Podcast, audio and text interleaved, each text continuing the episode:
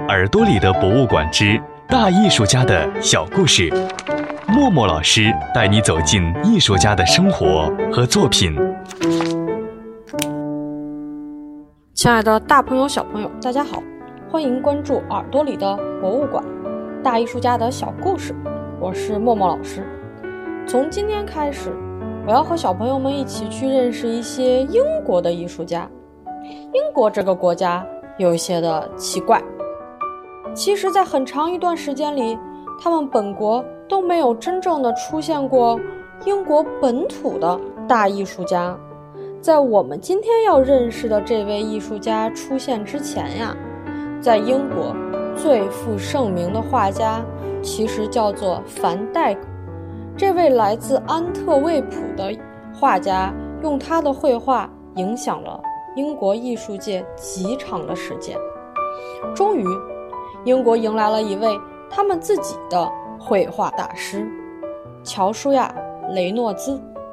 雷诺兹是英国18世纪之后最负盛名且颇具影响力的历史肖像画家。当时，英国的社会名流不论男女，都来委托雷诺兹给自己画肖像。然而，雷诺兹与其他一些艺术家不同的是。他不但绘画水平很高，还非常的热衷于啊艺术理论的研究。雷诺兹似乎天生就注定了要与理论为伍。他在自己刚刚八岁的时候，就已经在攻读《画论》《画理》这两部著名的理论著作，并且呢，他读了这些书之后，会在自己绘画练习的时候。注意加以采用。年轻时期的雷诺兹有机会去到了意大利，这对于他来说，像是开启了艺术的宝库之门。雷诺兹每天都醉心研究前辈大师们的作品，甚至有一次他得了流感，他也不愿意休息。后来使得病情变得比较严重，从感冒转为了发烧。这场的发烧导致了这位大画家失去了自己一部分的听力。然而，在意大利的十年之间，他坚持每天把思考成果总结成日记的形式，并附有许多关于绘画的长篇论述。他几乎对于每一幅名画都做出了非常详尽的记录。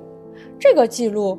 不仅仅是对画家创作成败的详细的分析，也包括了自己在今后创作中应该借鉴哪一部分的东西。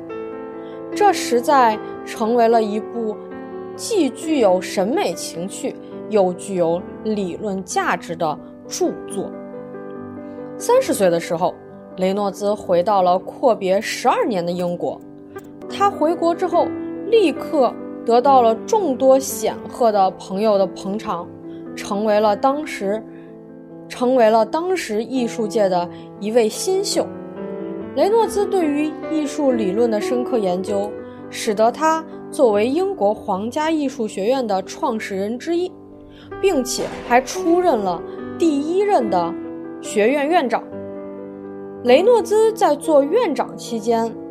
一共做了十五次的演讲，这十五次的演讲内容被集结成册，成为了艺术理论当中的一部重要著作。时至今日，在英国的艺术界也有着非常深远的影响。不过，雷诺兹当时对于艺术理论的研究是否真的无可挑剔呢？其实也是不尽然的。有一次。他非常笃定地在课堂上告诉自己的学生，在画画的时候呀，千万千万不要以蓝色作为一幅作品的主色调，否则无论你的绘画技巧有多么的厉害，都是不可能画出任何优秀的作品的。然而这件事情，在学院里不经流走，很短的时间内。就被学院里的另外一位教授反驳了回去。至于这位教授是如何反驳的，那就是另外一个故事了。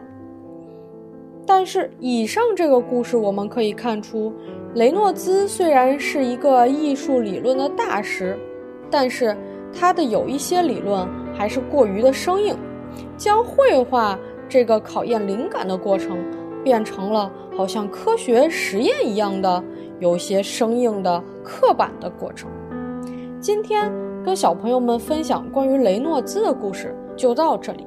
那今天的节目最后留给小朋友们一个互动环节，你们下去在网上查一查，或者在资料里查一查，那个反驳了雷诺兹的教授到底是谁呢？